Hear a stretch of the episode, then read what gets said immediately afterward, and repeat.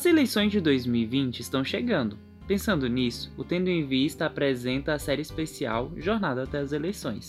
Em 10 episódios, de setembro até novembro, vamos te explicar os principais pontos que você sempre quis saber para ter um voto mais consciente. Após o primeiro turno, no dia 15 de novembro, voltamos com o formato normal do TEV.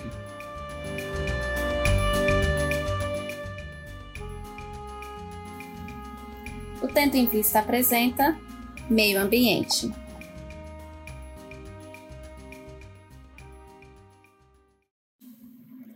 Não dá para falar de meio ambiente sem falar da biodiversidade. Bom, a biodiversidade é toda forma de vida, assim como os genes contidos em cada indivíduo. Para quem não sabe, gene é um segmento de DNA que é responsável pelas características que são herdadas geneticamente. E a diversidade genética possibilita a adaptação da vida em diversos pontos do planeta, como os ursos polares no Ártico e os dromedários no deserto do Saara. O Brasil é considerado um país mega diverso, abrigando 20% de todas as espécies conhecidas no mundo. Já o ecossistema é um conjunto de interações entre os organismos.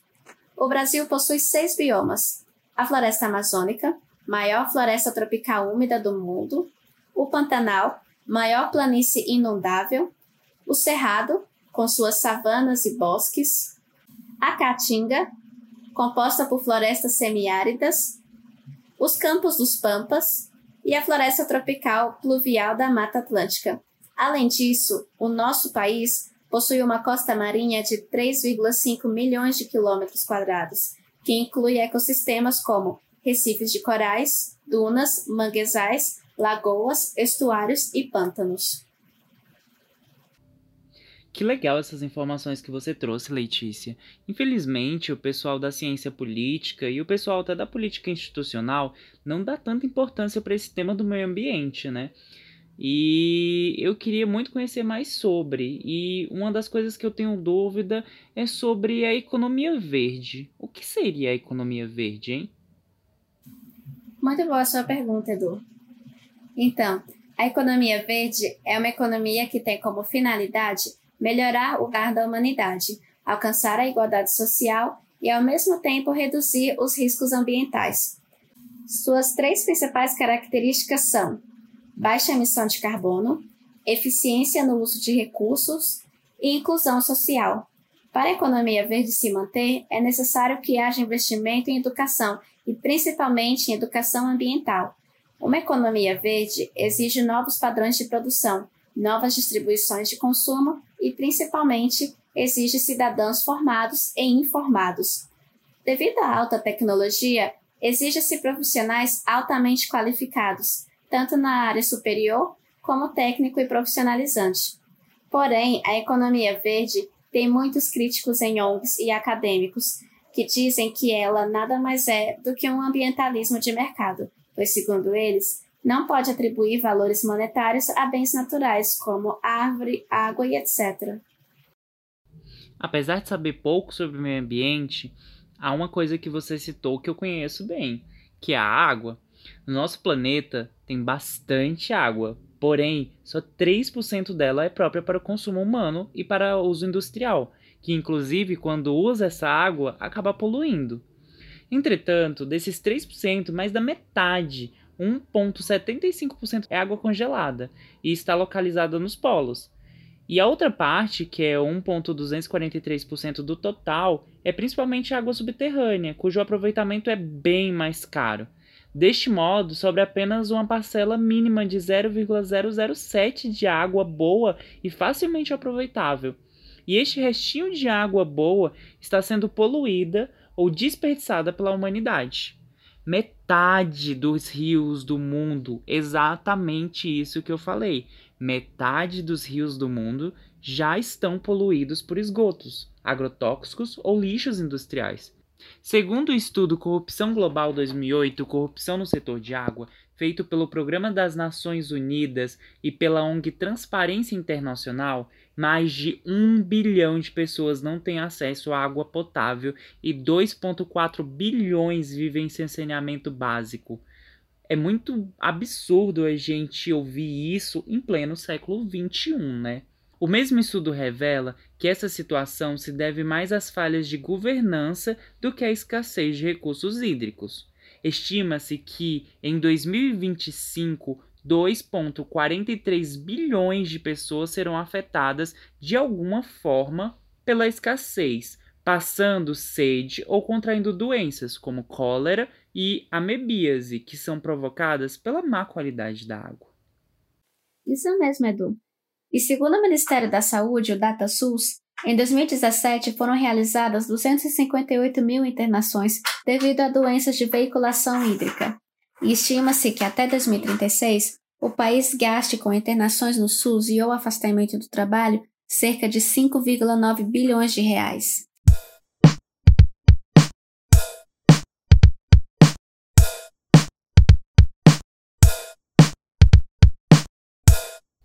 Bem, agora vamos para a nossa primeira entrevista de hoje. Olá, professor Carlos Klink, nos fale um pouco sobre o senhor. Sou professor e pesquisador da UNB desde 1993. Antes de entrar para a UNB, eu fui pesquisador da Embrapa Cerrados, aqui no Distrito Federal. Minha formação em biologia e mestrado em ecologia pela Unicamp. Fiz meu PhD em ecologia pela Universidade de Harvard, nos Estados Unidos. E também nos Estados Unidos fiz meu estágio pós-doutoral e fui um visiting scholar na área de ciências ambientais na Universidade de Maryland. Na academia, meus estudos e treinamento de alunos de graduação e pós-graduação sempre estiveram voltados para as questões do uso da terra, mudança global do clima, funcionamento dos ecossistemas, com foco especial no cerrado, e também pesquisas ecológicas de longa duração. Também exerci cargos fora da academia, participei em ONGs, por exemplo, o IPAN, o IP, a Nature Conservancy, Trabalhei na Corporação Financeira Mundial, IFC, do Grupo Banco Mundial, onde coordenei o programa Iniciativa Amazônia Cerrado, que buscava conciliar negócios sustentáveis com investimentos. E, finalmente, exerci cargos por mais de quatro anos, na verdade, durante quatro anos e meio, no governo federal, no Ministério do Meio Ambiente. Fui secretário nacional para a mudança do clima responsável pela política nacional da mudança do clima, os planos setoriais da política de clima, políticas de combate ao desmatamento, política nacional de adaptação, política de RED+, financiamento verde, por exemplo, o Fundo Clima e o Fundo Amazônia, e a construção da NDC brasileira para o Acordo de Paris em 2015 sobre mudança global do clima e, por fim, exerci também o cargo de secretário executivo do Ministério do Meio Ambiente. Infelizmente, esse ano aumentou drasticamente as queimadas na Amazônia e o Pantanal teve 12% do seu bioma consumido pelo fogo. Na sua opinião, a proibição do manejo de fogo contribuiu para que o incêndio tomasse essa proporção? Olha, para entender as queimadas e a ecologia do fogo, a gente precisa primeiro considerar quais são as condições ambientais que permitem que o fogo ocorra. E essas condições são muito bem conhecidas pela ciência e pela área de manejo de fogo. Uma, uma condição de baixa umidade, acúmulo de material combustível e fonte de ignição. Você tem que ter essas três condições para que o fogo aconteça. Se olharmos para o conhecimento, por exemplo, que acumulamos sobre a ecologia do fogo no Cerrado, nós já sabemos que o uso indevido do fogo pode sim trazer danos aos ecossistemas. As evidências científicas são muito fortes nesse, nesse sentido. Mostram que o fogo altera a vegetação, pode mudar as espécies que compõem o ecossistema e também pode alterar o funcionamento dos ecossistemas, por exemplo, sua capacidade de estocar carbono ou ciclo hidrológico. Olhando para o que acontece no Brasil hoje e no mundo, a gente pode afirmar com bastante segurança que tem um papel sim da mudança global do clima, que está tornando os incêndios florestais mais de destrutivos. É muito claro que está acontecendo na Califórnia, na Austrália, por exemplo, e possivelmente no Pantanal do Brasil. Ou seja, condições de secas mais prolongadas permitem que os incêndios se tornem muito mais danosos. Na Califórnia já é bastante bem conhecido, o período de queimadas tem se alongado, justamente porque o período de seca também tem se alongado. Assim, pequenos incêndios que poderiam se transformar em, uh, que poderiam ser combatidos com uma certa relativa facilidade, se tornam em grandes incêndios fora de controle. Há também, a gente tem que considerar, como no nosso caso da Amazônia e do Pantanal, a falta de fiscalização, a abertura ilegal de terras, a falta de práticas conservacionistas que ajudam a lastrar ainda mais as queimadas. Com base nesse, nisso tudo, nesse conhecimento que a gente já, já sabe disso. Qual deve ser nosso objetivo com relação ao fogo? Nós temos que manejar e conservar os ecossistemas ao mesmo tempo. E já temos, gente, no Brasil, todos os elementos que permitem que a gente faça isso. Se a gente juntar a ciência, é, junto da ciência, a gente consegue promover as soluções através do diálogo e da construção conjunta, trazendo os stakeholders que são importantes para a mesa. São os pesquisadores, os produtores rurais, os tomadores de decisão pública, a sociedade civil, os investidores. O Brasil já tem muita capacidade nessas áreas e pode alcançar resultados saudáveis, sim. Não há que deixar queimar, não, como algumas lideranças políticas têm declarado por aí. A gente sabe que o cuidado com o meio ambiente, infelizmente, ele só veio sendo fortificado nos últimos anos, né? Mas o Brasil ele tem um caminho até que longo, né, na preservação do meio ambiente. Então, eu gostaria que você fizesse uma avaliação, né, de como o Brasil vem lidando com isso, desde lá do passado até mais recentemente. Eu tenho acompanhado bem de perto estes temas, tanto aqui no Brasil quanto no exterior. Nossa imagem está, sim, infelizmente, muito manchada no exterior. E a razão é bem simples. O Brasil sempre foi a liderança mundial na área do meio ambiente. Veja, fomos os protagonistas da Rio 92, quando o mundo se reúne aqui no Brasil e estabelece as várias convenções internacionais, por exemplo, a Convenção da Mudança Global do Clima e da Biodiversidade. O Brasil foi pioneiro em alcançar as metas do desenvolvimento do milênio e no estabelecimento das metas dos Objetivos do Desenvolvimento Sustentável a partir da Rio de 2012 o país criou políticas públicas de grande envergadura, que sempre serviram de exemplo para o mundo. Por exemplo, o estabelecimento de áreas protegidas em escala que nenhum outro país alcançou, políticas de monitoramento por satélite e fiscalização ambiental que reduziram substancialmente o desmatamento na Amazônia e no Cerrado, reduzimos as emissões dos gases causadores do efeito estufa em cerca de 40%, construímos e negociamos no Congresso Nacional um código florestal que permite a conciliação da produção agrícola e a conservação dos ecossistemas.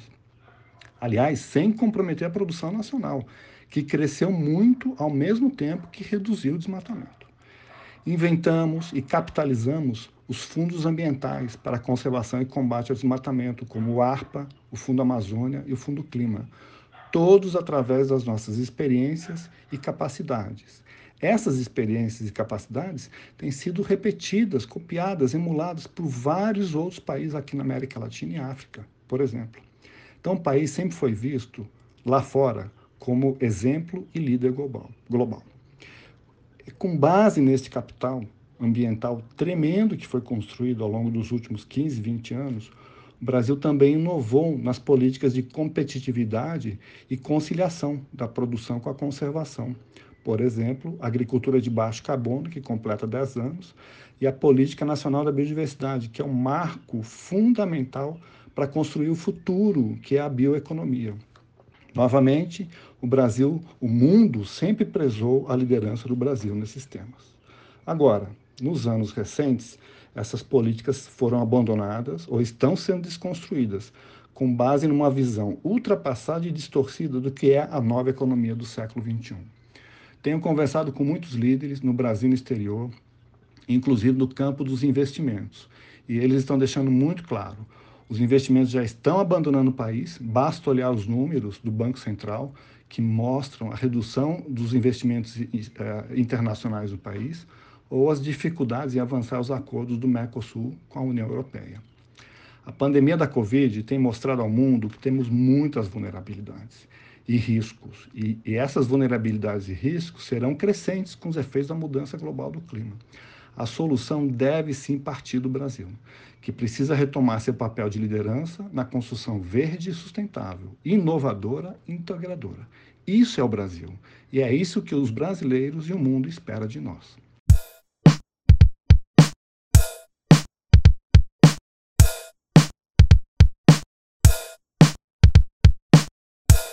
Agora vamos para a nossa segunda entrevista de hoje. Olá, professor Roberto Cavalcante. Nos fala um pouquinho sobre o senhor. Sou professor da Universidade de Brasília e trabalho com a área de Biologia da Conservação e Ornitologia. Ainda sobre as queimadas, sabemos que ela faz parte das tradicionais técnicas de agricultura familiar, pois as cinzas, no primeiro momento, contribuem com a fertilidade do solo, o que deve ser feito para essa queimada não se transformar em um incêndio? As queimadas, ah, por definição, são ah, ah, áreas em que você faz a queima de origem humana, antrópica e com ah, um objetivo claro e um raio delimitado. Já um incêndio é diferente. O incêndio também é de origem humana ou antrópica, mas é uma, um fogo que sai do controle e que queima áreas indesejadas e se transforma num risco, tanto para as populações humanas como principalmente para a biota nativa e a biodiversidade. Para evitar que a queimada se transforme num incêndio, basicamente você tem que conhecer as condições climáticas e o padrão de evolução do fogo na área onde a queimada está sendo realizada. E, em princípio, a, a queimada é um instrumento extremamente específico e que só deve ser usado se for dentro do contexto de um, um ambiente controlado, em condições climáticas externas que permitam que você consiga a, a restringir a extensão da queimada e aonde você estabelece limites claros, geralmente na forma de aceros e também de equipes de pessoas prontas para controlar o fogo e evitar que se espalhe por áreas indesejadas. Se a prevenção de incêndios florestais é entre 15 a 20 vezes mais barato, na sua opinião, por que o governo não investe mais na prevenção? A experiência tem mostrado que o controle de queimadas e o controle de incêndios depende de ter equipes em campo disponíveis para dar respostas imediatas e rápidas. Então, o principal problema que o governo enfrenta é esse: é a, a dificuldade de você ter a, equipes prontas para ter respostas rápidas em áreas que são áreas rurais e áreas onde tem acesso difícil para as pessoas e para equipamentos. Então, o problema é, além de uma questão financeira, que obviamente aflige qualquer programa e atividade do governo, é também a ausência de você ter a, um programa de brigadistas ou de a, grupos semelhantes que possam dar respostas rápidas às queimadas. E a gente vê que, por exemplo, grande parte do trabalho do ICMBio, na, ao controlar as ocorrências de queimadas em parques nacionais, foi de estabelecer um programa sólido e robusto de brigadistas que atuam em grande número de parques nacionais e reservas. O senhor acha que a lei número 4771 do Código Florestal, que regulamenta o uso do fogo, deve ser revista? Acho que a, a mudança de uma lei é um processo ah, muito difícil e as leis em geral elas são extremamente amplas e permitem uma regulamentação muito versátil de acordo com as condições específicas. Então, me parece que o principal é olhar a regulamentação da lei do Código Florestal, tendo em vista os melhores objetivos para atingir o controle de incêndios e a restrição de queimadas apenas aos ambientes onde ecologicamente uh, tem significado e é permitido.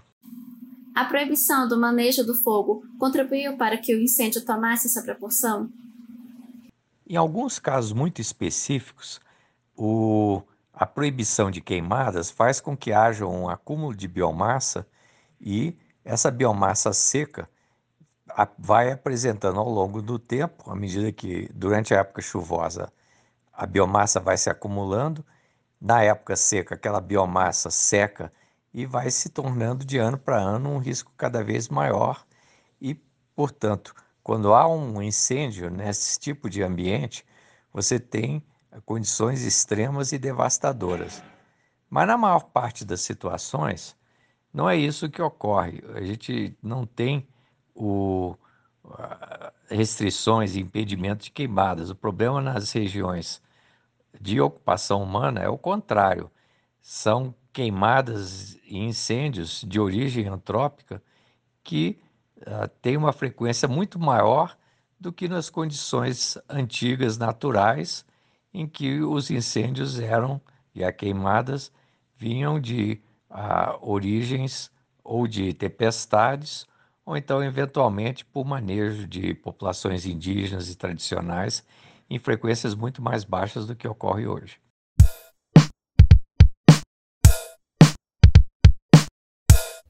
Bem, e chegamos àquele momento do episódio em que damos recomendações. A primeira recomendação é da página do Instagram Bocaína Biologia da Conservação. Lá, essa página, eles falam muito sobre conservação e da biodiversidade em si. O user deles é biologia da conservação. Tem também a página no Instagram Jardim Luiz Ribeiro UNB, arroba Jardim Luiz Ribeiro. O jardim ele foi feito em homenagem a uma aluna que foi vítima de feminicídio. A página fala sobre manejo de plantas do cerrado. É bem interessante.